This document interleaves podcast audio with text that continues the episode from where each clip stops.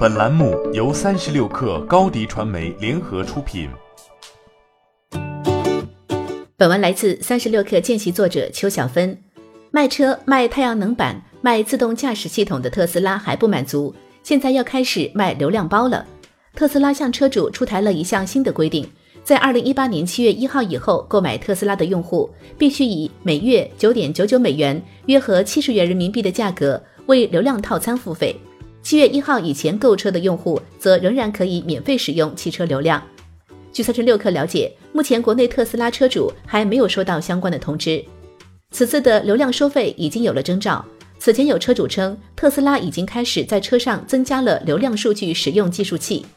另外，从去年夏天开始，特斯拉也在车上引入了两种流量连接方式。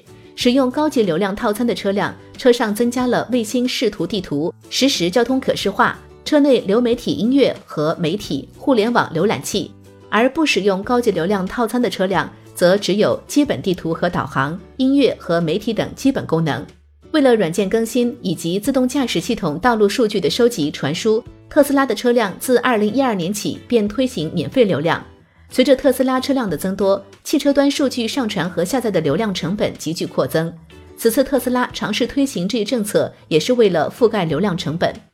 为了让车主心安理得的买单，特斯拉一边也在升级汽车的车载系统，除了增加辅助自动驾驶能力以外，娱乐性也有了很大程度的提升。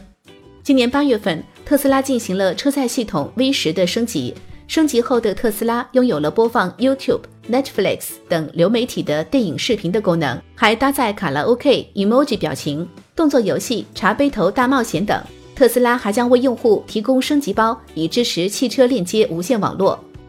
还是原来的配方，当车载娱乐功能的丰富，用户对汽车使用场景产生依赖，车主要想享受这些完整的车载娱乐功能。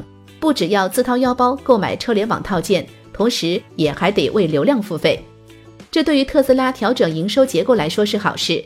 在未来，特斯拉的收入可能不只是汽车。随着汽车越卖越多，来自于自动驾驶系统、流量套餐和车载娱乐应用的收入也将非常可观。这些服务具有可复制且边际成本非常低的特点。况且，站在车主的角度，既然能买得起特斯拉了。一年一百美元的额外支出似乎也不是什么大问题。欢迎添加小小客微信 xs 三六 kr 加入克星学院，每周一封独家商业内参，终身学习社群，和大咖聊风口谈创业，和上万客友交流学习。高迪传媒，我们制造影响力。商务合作，请关注新浪微博高迪传媒。